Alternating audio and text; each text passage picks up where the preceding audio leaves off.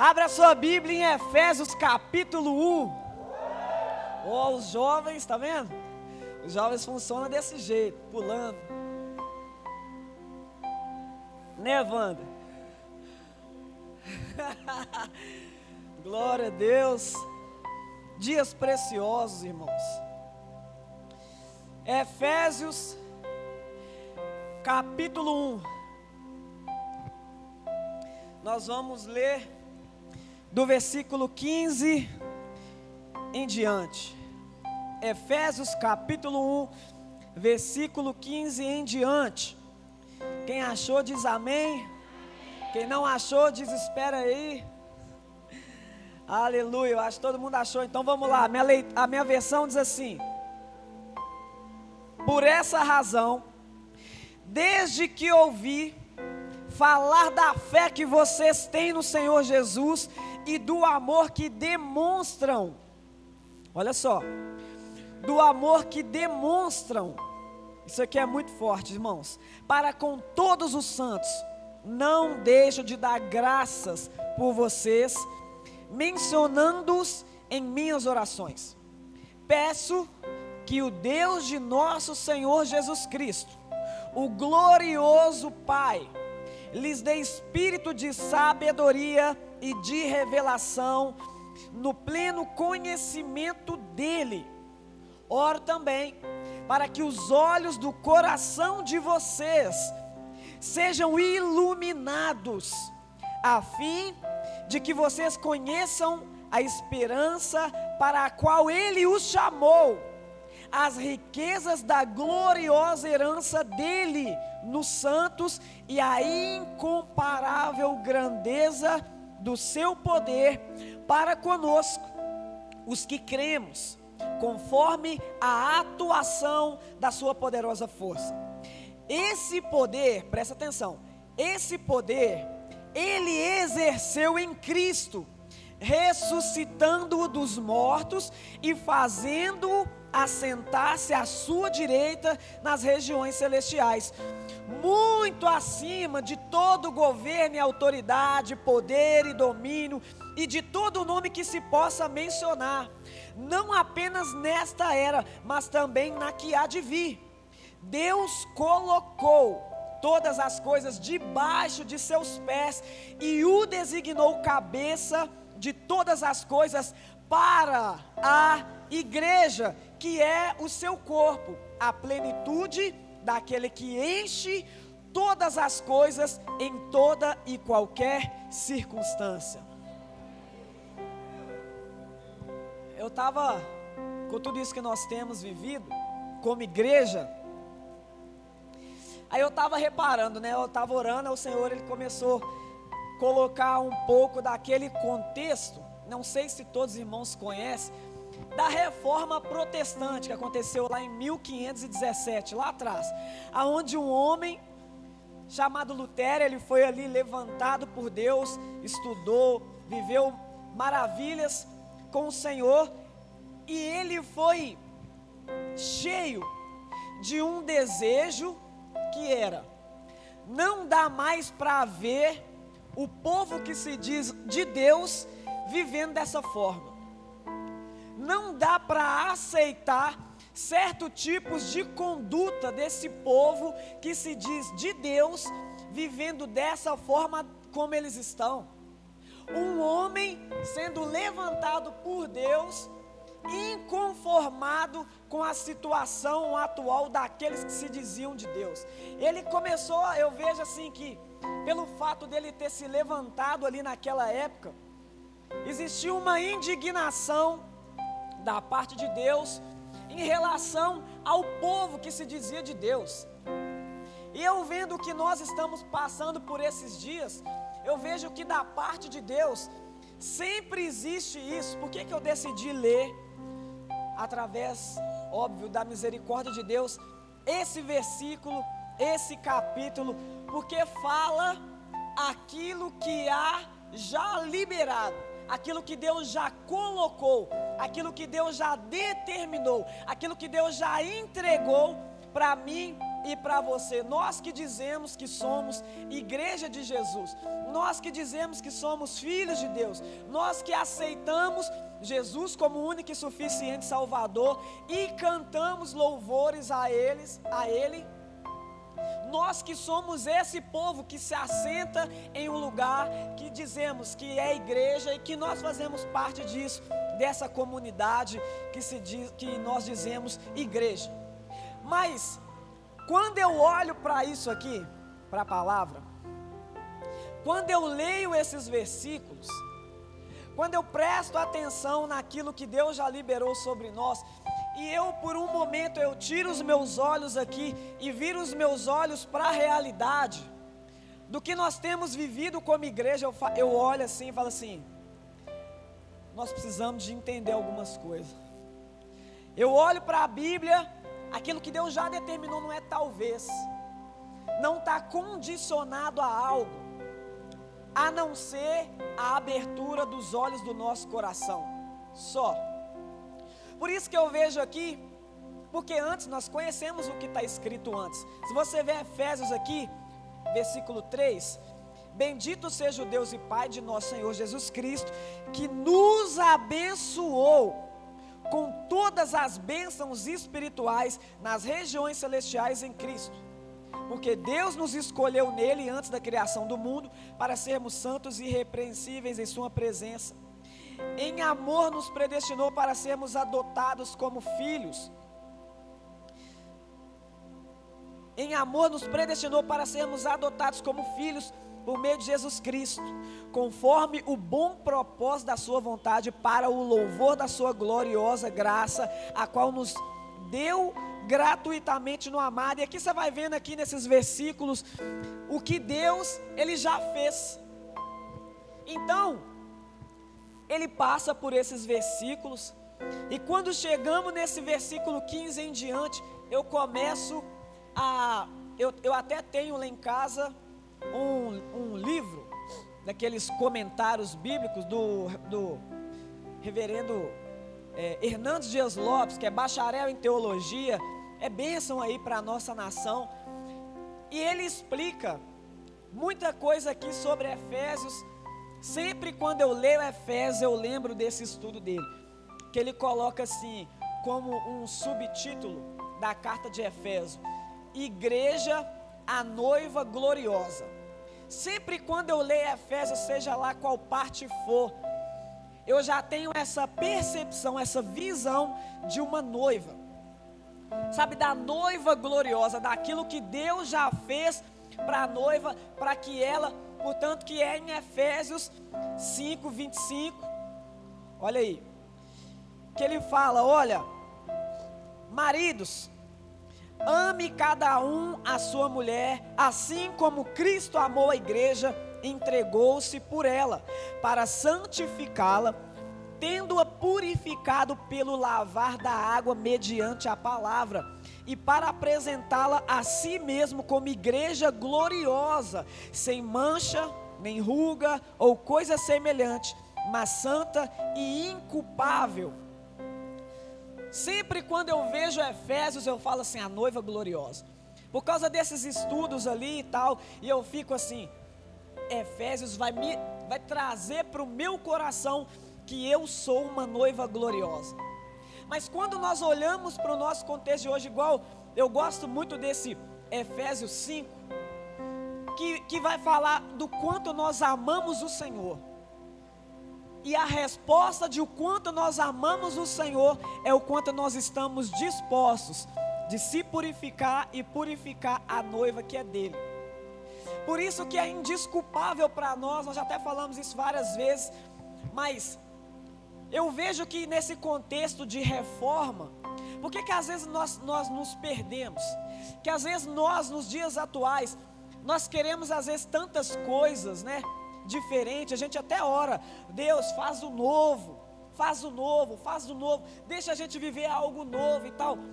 Mas esse novo, ele sempre vai estar pautado em raízes que nunca poderão ser mudadas. A obra da cruz vazia, a ressurreição de Cristo. E o que aconteceu após a, a ressurreição de Cristo, a descida do Espírito. Então, mesmo vivendo algo novo de Deus, deve estar pautado nessas raízes que são incontestáveis, essas raízes que não tem como fugir delas. Então, como eu sei que o Senhor ele está fazendo algo nesse tempo, eu falei, Deus, então vamos voltar para o simples. Que o simples não é ser superficial, não é isso que nós aprendemos. Jesus ele era simples, mas ele não era superficial. Ele era simples, mas como nós jejuamos para o mês passado, ele era simples, mas ele era intencional. Ele ia direto ao ponto, estava ali conversando simples com a prostituta lá no, no poço, mas ele já ia direto ao ponto, na simplicidade, a palavra lá no coração. Então, nós devemos ser simples, mas não superficiais, mas pelo contrário, intencional. Qual que é a intenção de Deus em trazer tudo isso aqui para nós? Para que eu e você, mais uma vez, assim como esse o apóstolo Paulo ele orou, olha, eu oro. Eu tenho uma oração aqui no meu coração, o apóstolo Paulo falando aqui. Eu oro. Peço a Deus, olha só, versículo 17.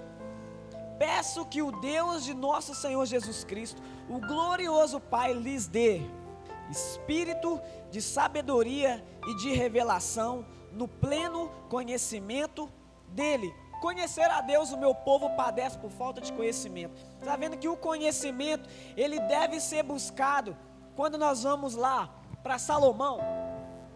Ele fala para que nós venhamos, olha só, um homem que Deus falou que iria ser o mais rico, mais sábio. Imagina o nível desse homem. Existe é, na Bíblia, conta que reis vinham trazer, viajavam, e antigamente não tinha Uber, não tinha buzzer, não tinha avião, viajavam dias com baús de ouro, prata, várias, vários tipos de ofertas, só para se assentar com aquele homem para conversar com ele, porque era tanta sabedoria que aquele balde de ouro ali que eles traziam, baús de ouro, era só assim. Isso aqui é só um, um, um agradozinho. E esse homem escreveu para nós: busque a sabedoria e o conhecimento mais do que o ouro refinado, mais do que a prata pura. Busque o conhecimento. Em outros versículos ele fala: olha, o conhecimento clama por alta voz. Então, quando nós falamos de conhecimento, não é algo que devemos é, diminuir esse valor.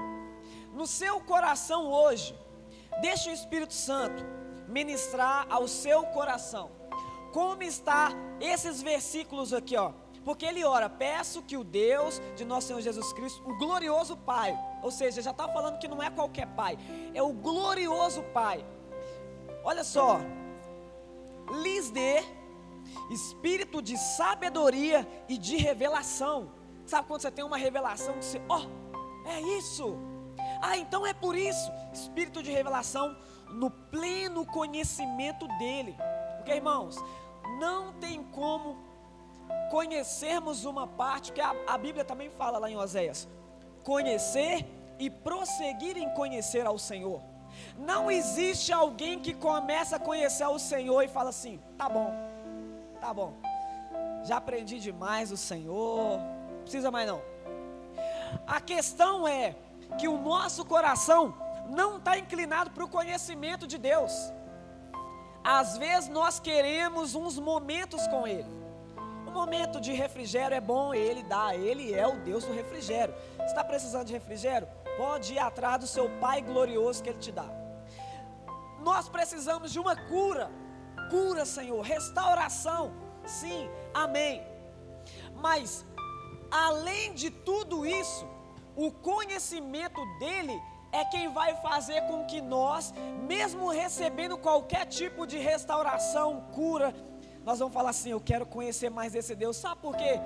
Porque isso está ligado à eternidade. Um dia, um amigo meu estava falando comigo: Eu quero que eu tive a audácia, ousadia de perguntar ao Deus: O que, que a gente tem que ir para a eternidade? A ir para o Senhor. Não que eu esteja duvidando, Não que eu esteja voltando, ele estava orando um momento íntimo ali com Deus. E surgiu esse, essa pergunta para ele: Por que, que a gente tem que cumprir todo esse protocolo aqui e tal, né? Viver em santidade, buscar viver de acordo com o Espírito ali, matando a carne? Porque aí Deus foi e trouxe no coração dele. Porque só uma eternidade pode revelar quem eu sou. Ou seja, a eternidade é a revelação plena do conhecimento de Deus. Ele rasgou o véu para que eu e você não precisamos mais de olhar para outro lado para falar com Deus.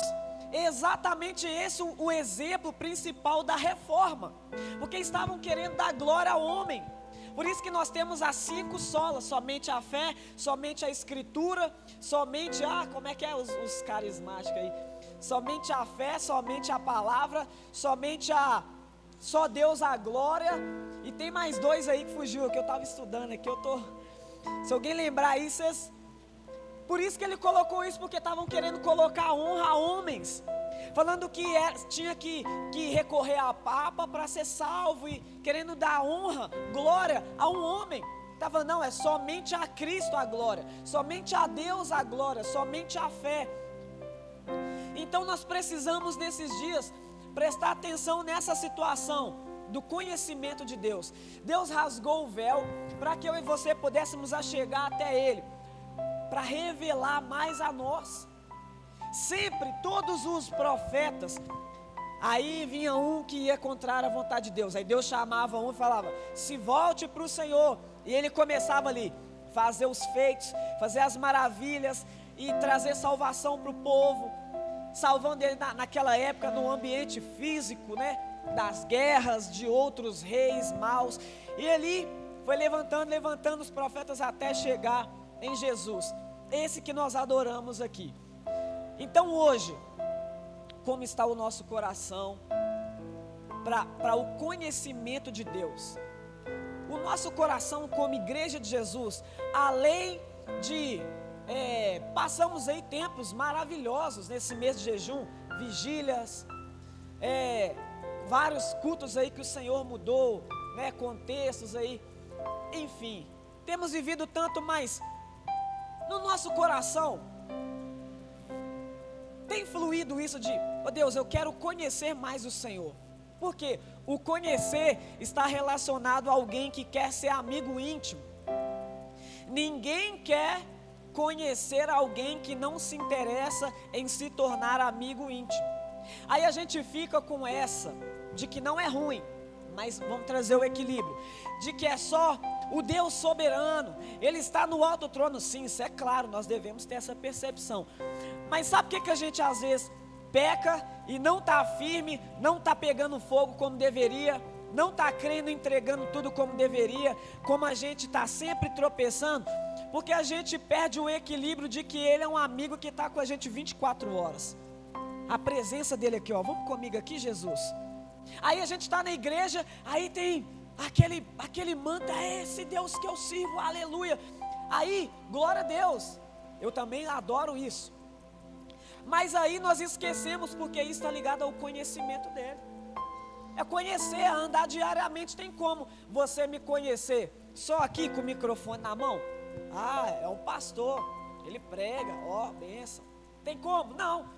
Você vai me conhecer o quê? Quando a gente começar a sair, aí nós vamos ali, você está vendo como é que eu converso, como é que eu me alimento, como é que eu trato minha família, como é que eu gosto de amizade, de conversar, aquilo que eu gosto, que eu não gosto, que me agrada, me desagrada e vice-versa. Eu vou conhecendo aquilo que te agrada, desagrada. Isso é conhecer. Então nós estamos nessa fase de o, o, o glorioso, o Deus sublime, o Deus soberano, mas a gente esquece desse conhecimento, na plenitude do conhecimento dele é aquilo que ele quer nesse momento de glória, mas também nessa simplicidade que não é superficial.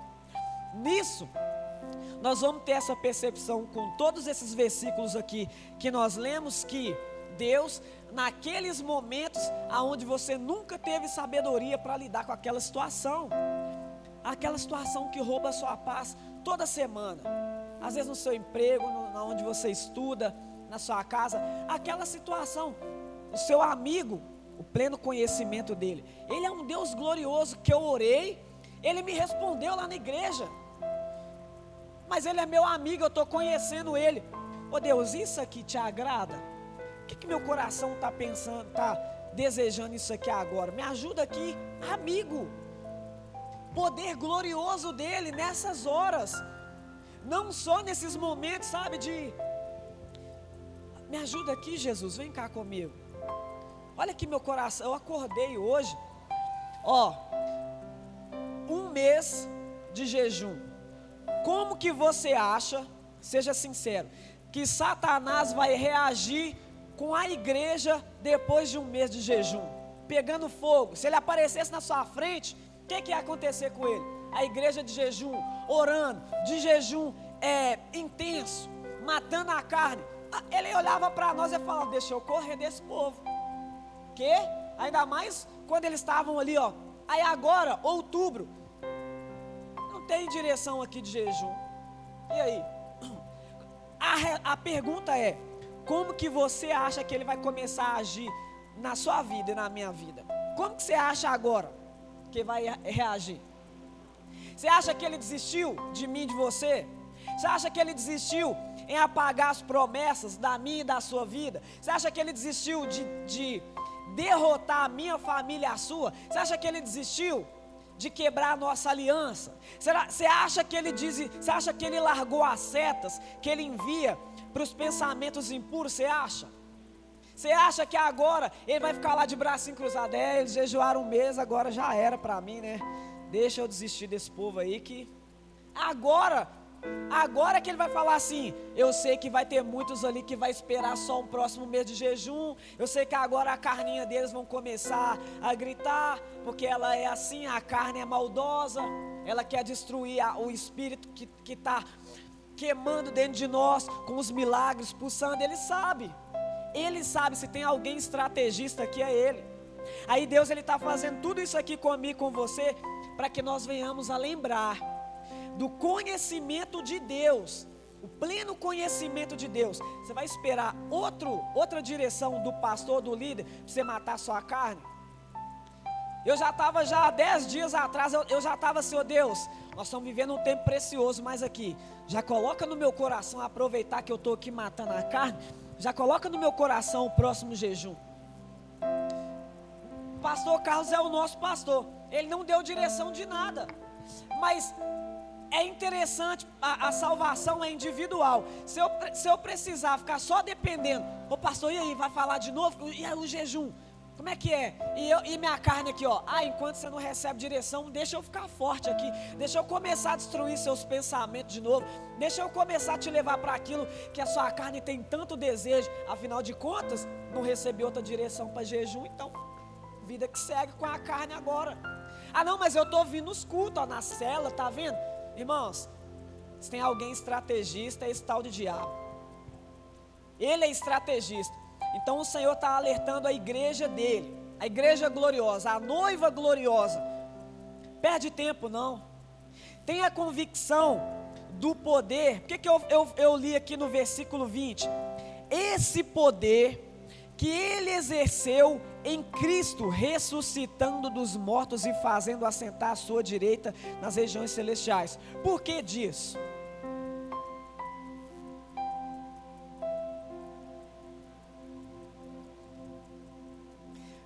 Existe outro Deus, não existe outra religião, não existe nada, absolutamente nada na face da terra que venceu a morte. Nada.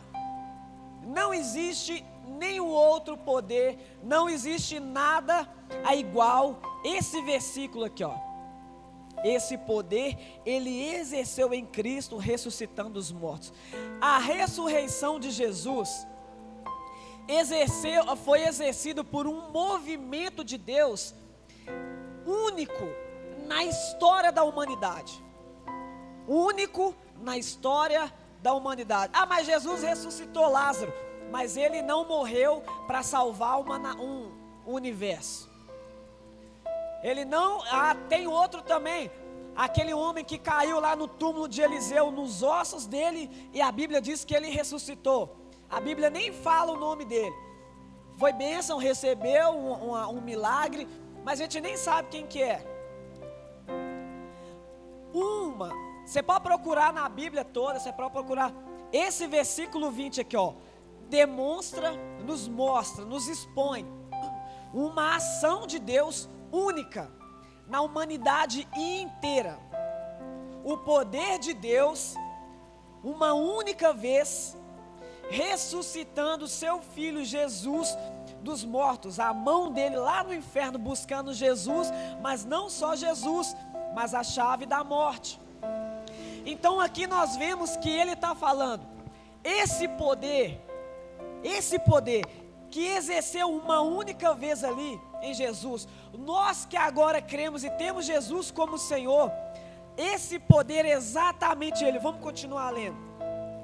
Colocou à sua direita nas regiões celestiais, muito acima de todo governo e autoridade, poder e domínio, e de todo nome que se possa mencionar, não apenas nessa era, mas também na que há de vir. Deus colocou todas as coisas debaixo de seus pés e o designou cabeça de todas as coisas para a igreja. Esse poder que ele exerceu ali ressuscitando Jesus está disponível para a igreja. Não tem outro lugar. Agora eu te pergunto: por que que nós não temos vivido de uma forma gloriosa da parte de Deus? Por que que direto e reto nós estamos esfriando na fé? Por que que direto e reto nós precisamos agora de outro mês que vai ser direcionado a jejuar para que a gente desfrute de alguns períodos espirituais com Deus? Por que que nós ficamos às vezes só lembrando? Porque tem uns irmãos que é assim, ó, nossa, teve um tempo que nós vivemos um tempo nó, você tem que ver, eu já vi isso acontecer, eu já vi aquilo acontecer. É porque, por que hoje a gente não vive? Porque a gente esqueceu que esse poder está liberado sobre a vida da igreja hoje. Nós perdemos de vista.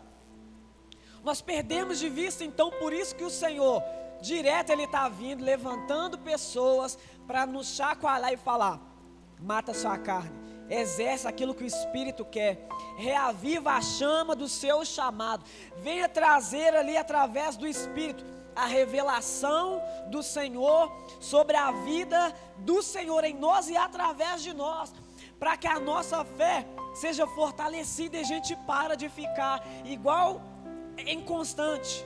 Vai para lá uma hora eu estou pegando fogo. Nossa, esse mês de jejum nu, Deus respondeu, Deus falou. Aí agora passa duas semanas. E aí, irmão, como é que tá as experiências com Deus? Sei que Deus está falando. Ah, tá benção. Nossa, tá maravilhoso. É, mas e aí, o que que a expectativa no Senhor? Como é que tá o chamado? É, o, o coração aí, como é que tá? Ah, tá bênção, né? Glória a Deus. Vamos continuar rompendo, rompendo em fé. E o Senhor assim, eu tenho tanto para derramar sobre vocês, irmãos. Eu tô com uma, o que que eu tô frisando muito nisso aqui? O Senhor tem colocado uma expectativa muito grande para as nossas vidas ainda esse ano de 2022 com tudo isso que a gente está vivendo aí, uma expectativa muito grande. Então eu vejo que assim como o Senhor, Ele levantou aqueles homens lá em 1500 para falar: olha, olha para a igreja, o que, que ela está vivendo hoje.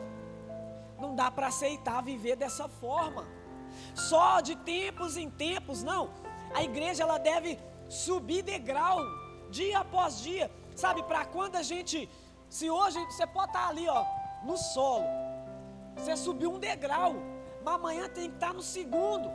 Não com o ego, não para para glória, é, glória sua, do seu ego. Estou falando do conhecimento de Deus, assim como Moisés tinha que subir um monte para falar com Deus lá em cima. É esse lugar. Para chegar lá em cima e ser cheio da glória de Deus. Assim como Jesus tomou consigo Pedro, Tiago e João, naquele monte da transfiguração ali, para ver a glória de Jesus como nunca também ninguém nunca viu. Aqui na terra, assim, ó, físico. Então nós precisamos disso, por quê? Você pode ir, subiu alguns degraus.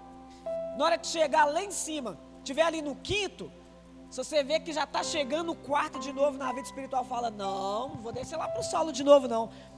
O Senhor está me chamando para lugares altos nele, porque a Bíblia diz que Ele já me abençoou com todas as bênçãos espirituais nas regiões celestiais em Cristo.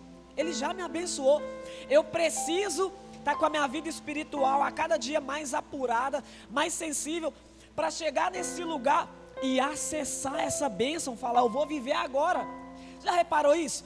Que às vezes quando a gente está no momento espiritual, a gente vive em todas as áreas o desfrutar da glória de Deus como nunca antes. Não sei se alguém aqui já reparou isso. Eu mesmo, esse mês agora, de setembro, mês de jejum, já, vivi, já vivemos vários meses de jejum aqui. Mas o Senhor começou a me mostrar isso. Alinha sua vida espiritual em algumas áreas, que as outras áreas você vai viver da mesma forma gloriosa, se tiver de acordo com a minha vontade. Então o Senhor ele não quer só puxar a gente lá a vida espiritual só para ficar voando. É para a gente ter o um entendimento que a glória dele está indo na minha casa, no meu casamento, na minha área profissional, na minha área espiritual, o chamado, o meu cuidado com o meu filho, meu cuidado com a minha família, tudo isso está desfrutando de uma glória de Deus como nunca antes. Então, quando Deus fala que já nos abençoou nas regiões celestiais, é isso. Você chega nesse lugar de conhecimento de Deus, você tem acesso a algumas coisas que você não tinha antes. Só que quando você pega ali, vem por completo sobre a sua vida e vem ali descendo em todas as áreas. Então o Senhor ele quer que nós venhamos entender que esse poder que ressuscitou Jesus está sobre a igreja. Quem é que é a igreja de Jesus? Está sobre a sua vida.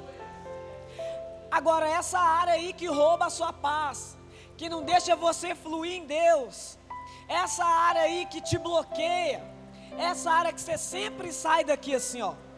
Agora, e aí, ó, chuva de bênção.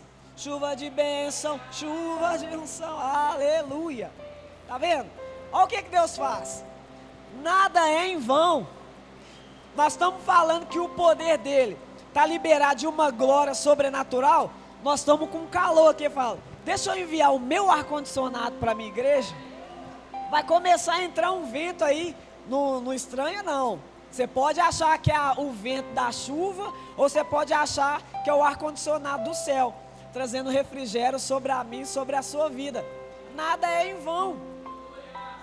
Então deixa eu continuar aqui, porque nós temos até meia-noite para pregar, né? Que tô brincando, viu, irmãos? Abra aí comigo, 2 Coríntios capítulo 4.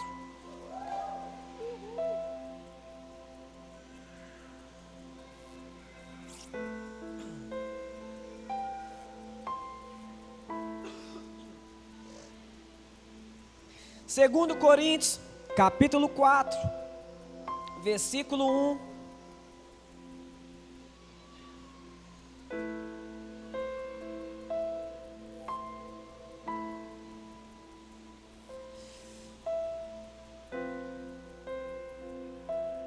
A minha versão diz assim: Portanto, visto que temos este ministério, pela misericórdia que nos foi dada, não desanimamos, antes renunciamos aos procedimentos secretos e vergonhosos, não usamos de engano, nem torcemos a palavra de Deus, ao contrário, mediante a clara exposição da verdade, recomendando, recomendamos-nos a consciência de todos diante de Deus. Mas se o nosso evangelho está encoberto, para os que estão perecendo é que estão encobertos. O Deus desta era cegou o entendimento dos descrentes, para que não vejam a luz do evangelho da glória de Cristo, que é a imagem de Deus. Mas não pregamos a nós mesmos, mas a Jesus Cristo, o Senhor, e a nós, como escravos de vocês, por causa de Jesus. Pois Deus que diz: das trevas resplandeça a luz, Ele mesmo brilhou em nossos corações para a iluminação do conhecimento da glória de Deus na face de Cristo. Até aí tá bom. Eu achei isso aqui maravilhoso, pois Deus que disse: das trevas resplandeça a luz. Ele mesmo brilhou em nossos corações para a iluminação do conhecimento da glória de Deus na face de Cristo. Nele, mais uma vez a Deus falando, nele nós vivemos, movemos e existimos. Ele iluminou o nosso coração para quê? Para a gente viver, para a gente ver Ele, para ver a glória que é manifestada no nosso meio, a iluminação do nosso coração. Guarde o seu coração, porque dela procede as fontes de vida. Nós precisamos, sabe do que cada dia? Do dia nós estava, estávamos aqui pregando sobre isso. E o Senhor ele deu um entendimento claro. Quando a Bíblia fala, guarde o seu coração, porque dele procede as fontes de vida, o guardar de Deus não é colocar num cofre de sete chaves. Porque faz sentido. Ah, o Senhor está mandando eu guardar meu coração. Então eu vou colocar num cofre de sete chaves e a vida está fluindo do coração dentro do cofre, só o coração que vai receber da fonte que está fluindo, rio de água viva. Não faz sentido. Quando a Bíblia diz, guarde o seu coração, porque dele procede as fontes de vida, o guardar o coração é entregar aquele que tem o cuidado com o nosso coração. Não é assim que a Bíblia fala? Guardei a sua palavra no meu coração para eu não pecar contra o Senhor. Não é isso que a Bíblia fala? Então, o guardar o coração está relacionado a viver com a palavra enxertada dentro dele, porque essa iluminação. O que, que nós lemos lá em Efésios 5? Que Deus, ele lava a igreja com purificar da água que é a palavra. Então, e o que que, o que que é mais sujo na igreja? O nosso coração. Porque a boca fala o que está cheio o coração. Se eu estou falando mal do irmão, é porque meu coração está cheio de ódio, de mágoa, de. Se eu não estou entregando meu coração a Deus, é porque eu, carnal, estou achando que cuido dele melhor do que Deus. Tô, como é que. Ah, ó, eu já vivi muito isso. Não sei vocês, confessar pecado, é bom às vezes que o coração está mais desejoso para o pecado, é os dias que a gente menos quer encontrar homens e mulheres de Deus, que a gente quer estar tá em igreja, que a gente quer estar tá em vigília, que a gente quer estar. Tá, os dias que o nosso coração está mais querendo, desejoso para o pecado, é o dia que a gente mais corre da palavra. Ou seja, eu estou guardando com o carnal. Agora, o guardar o coração em Deus é Toma aqui o coração, enxerta a palavra nele. Ah, tem palavra na quarta-feira? Enxerta a palavra no meu coração, que eu preciso é estar desejoso. Ah, tem na célula? Toma aqui meu coração, eu preciso de mais palavra para purificar ele, porque eu estou muito impuro. Eu não quero nem ir na igreja. O lavar da igreja é pela palavra. É a palavra no coração que me ajuda a não pecar contra o Senhor, não é pessoas naturais. Então está vendo a construção de Deus em falar comigo e com você que o Espírito precisa de trazer iluminação para o meu coração, para quê? Para que resplandeça a luz nas trevas. Está cheio de treva meu coração e o seu, nós só não vimos ainda. Porque nós estamos achando que estamos guardando o coração, mas nós estamos, na verdade, só mudando a palavrinha, nós estamos aí escondendo ele, não guardando. Quando eu estou aqui com o coração cheio de treva, eu estou é, escondendo o meu coração, porque nossa, na hora que o irmão souber que eu penso isso, ele vai me crucificar. Na hora que o pastor imaginar que eu estou desejando, como se o pastor fosse o juiz, né? E Deus lá de cima, e eu não estou te vendo aí nesse pecado, não. É o pastor só que te vê, o, o bocó. É, é o pastor que morreu por você na cruz. Não é. Tá vendo como é que o nosso coração perde a iluminação do espírito de revelação do pleno conhecimento de que o Deus glorioso que manifesta e ah, aleluia, é aquele Deus que está ali com a gente quando a gente está ali, ó. Deixa eu ver se tem algum irmão aqui. Ah, então eu posso aqui pegar esse pecadinho rapidão. E Deus está assim, ô, oh, ô, oh, que é isso aí? Mas o nosso coração está assim, Deus nem está vendo. Aí, nem abriu o céu para falar comigo. Está vendo como é que nós precisamos disso? E Deus está tá alertando a sua igreja. Você já viveu tanta coisa da paz. Fica de pé no seu lugar, em nome de Jesus. Você já viveu tanta coisa com o Senhor. Mas eu quero te dizer e me dizer algo. O nosso coração, quando nós vamos estudar né, sobre coração e tal, você vai vendo que a Bíblia também fala que o coração é enganoso. Há caminhos que ao homem parece correto, mas o final é de destruição. É por isso. Qual que é o meu discernimento e o seu nessa noite? As minhas escolhas é de fato com o meu coração apresentando ele a palavra ou eu estou escondendo ele? Como que é o seu relacionamento com a igreja em relação ao coração? Sabe por quê, irmãos? A gente pode viver 200 anos na igreja escondendo o nosso coração, sorrindo para as pessoas, abraçando pessoas, mas escondendo o nosso coração. E eu quero te dizer, o seu coração, o dono dele já sabe de tudo. E ele chamou você exatamente com esse tipo de coração. Você repara, Pedro, que mesmo com aquele tipo de coração, Jesus falou com ele: Sobre ti eu vou edificar a minha igreja. Porque eu sei que vai chegar um momento, quando vier a descida do Espírito, ali em Atos, eu sei que o seu coração vai ser enxertado com a palavra. E ali você vai entender que tudo aqueles erros que você cometia é por causa do coração. Então, na hora que a iluminação da parte de Deus chegou no coração de Pedro, ele teve a revelação de fato do conhecimento de Deus. Ele falou: Agora eu morro por ele. Aí que ele começou a pregar com o coração cheio da palavra e a palavra iluminando o coração de quem estava lá embaixo. Três mil almas. Eu quero esse Jesus aí. Ah, mas é o Pedro inconstante que está pregando. Mas agora o coração dele foi iluminado pela palavra. Então agora ele pode liberar. Não é assim? Quando eu creio, flui de mim rios de água viva. É isso, é, é, tá vendo como é que é até simples entender isso? Então o Senhor está me chamando e te chamando. Para de esconder seu coração para mim. Para de esconder, guarda ele, é diferente. Esconder e guardar. Esconder é quando eu quero que ninguém ache, não é isso? Quando eu, quando eu escondo algo, seja lá o que for, é porque eu estou falando assim: isso aqui ninguém pode achar.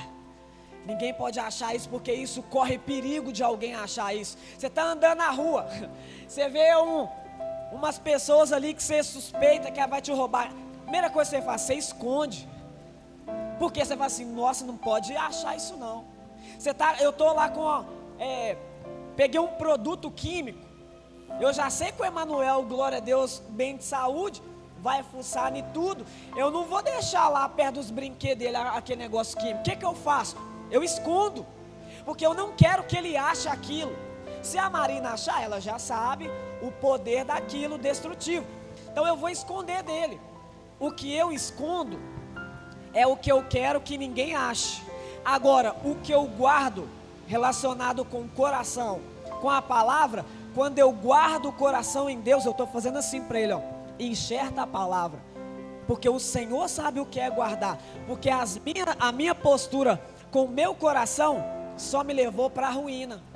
Então, agora eu guardo o meu coração sendo enxertada a palavra. A luz resplandece nas trevas. E ali eu vou encontrando com Deus, vou conhecendo e falar: Ah, Deus, pensar isso aqui também é, é, é trevas para o Senhor. É, filho. Para mim, chega da mesma forma que uma prática. Para você que muda a consequência. Por isso que Jesus falou sobre a carta de divórcio, ele falou: a, a Jesus aumentando o nível. Só de você pensar naquela mulher, você já está adulterando com ela. Ali eles tiveram outro tipo de revelação. Ah, é Jesus? Não é só quando eu deito com a mulher que eu tenho adultério. Uh -uh. Só de você pensar nela, de você desejar ela. Para mim, a pureza que eu tenho, isso aí já é adultério. Ó oh, Jesus, então eu preciso estar pertinho de você, porque aqueles homens entenderam isso. Vamos apedrejar ela, porque hoje foi ela que foi pega no erro. Aí Jesus elevou o nível daqueles homens também. Vamos fazer o seguinte: quem não tem pecado, atira a primeira pedra. Eles começaram a pensar a treva do coração de ontem, semana passada, do mês passado, do ano passado. Fala, ixi, se for entrar no crivo certinho, essa pedra tem, eu tenho que jogar ela para o alto e esperar ela cair. Que eu tenho que ser o primeiro a ser apedrejado. Tá vendo como é que o pleno conhecimento de Jesus vai elevando o nível de santidade na nossa mente e no nosso coração? É isso que Deus está nos chamando para viver esses dias. É nós temos esse entendimento com a iluminação do coração é, através da palavra. Ó oh, Jesus, eu não sabia que isso aqui já, já, já era pecado. É sim, filho, purifica porque qual que é a palavra que Deus tem mais falado ao nosso coração? Purifica que eu vou fazer grandes coisas no nosso meio. Não espere a próxima direção de jejum. O seu coração, eu tenho certeza. Eu falo isso com convicção o seu coração espiritual, o seu lado espiritual está gritando já por outro jejum. Sem até, claro que nós não vamos fazer isso. Mas até se a gente virar lá, igreja, não precisa jejuar esse mês não. O seu coração lá no íntimo vai ficar assim: você é doido, eu preciso. Meu coração vai desejar a treva, se já não começou.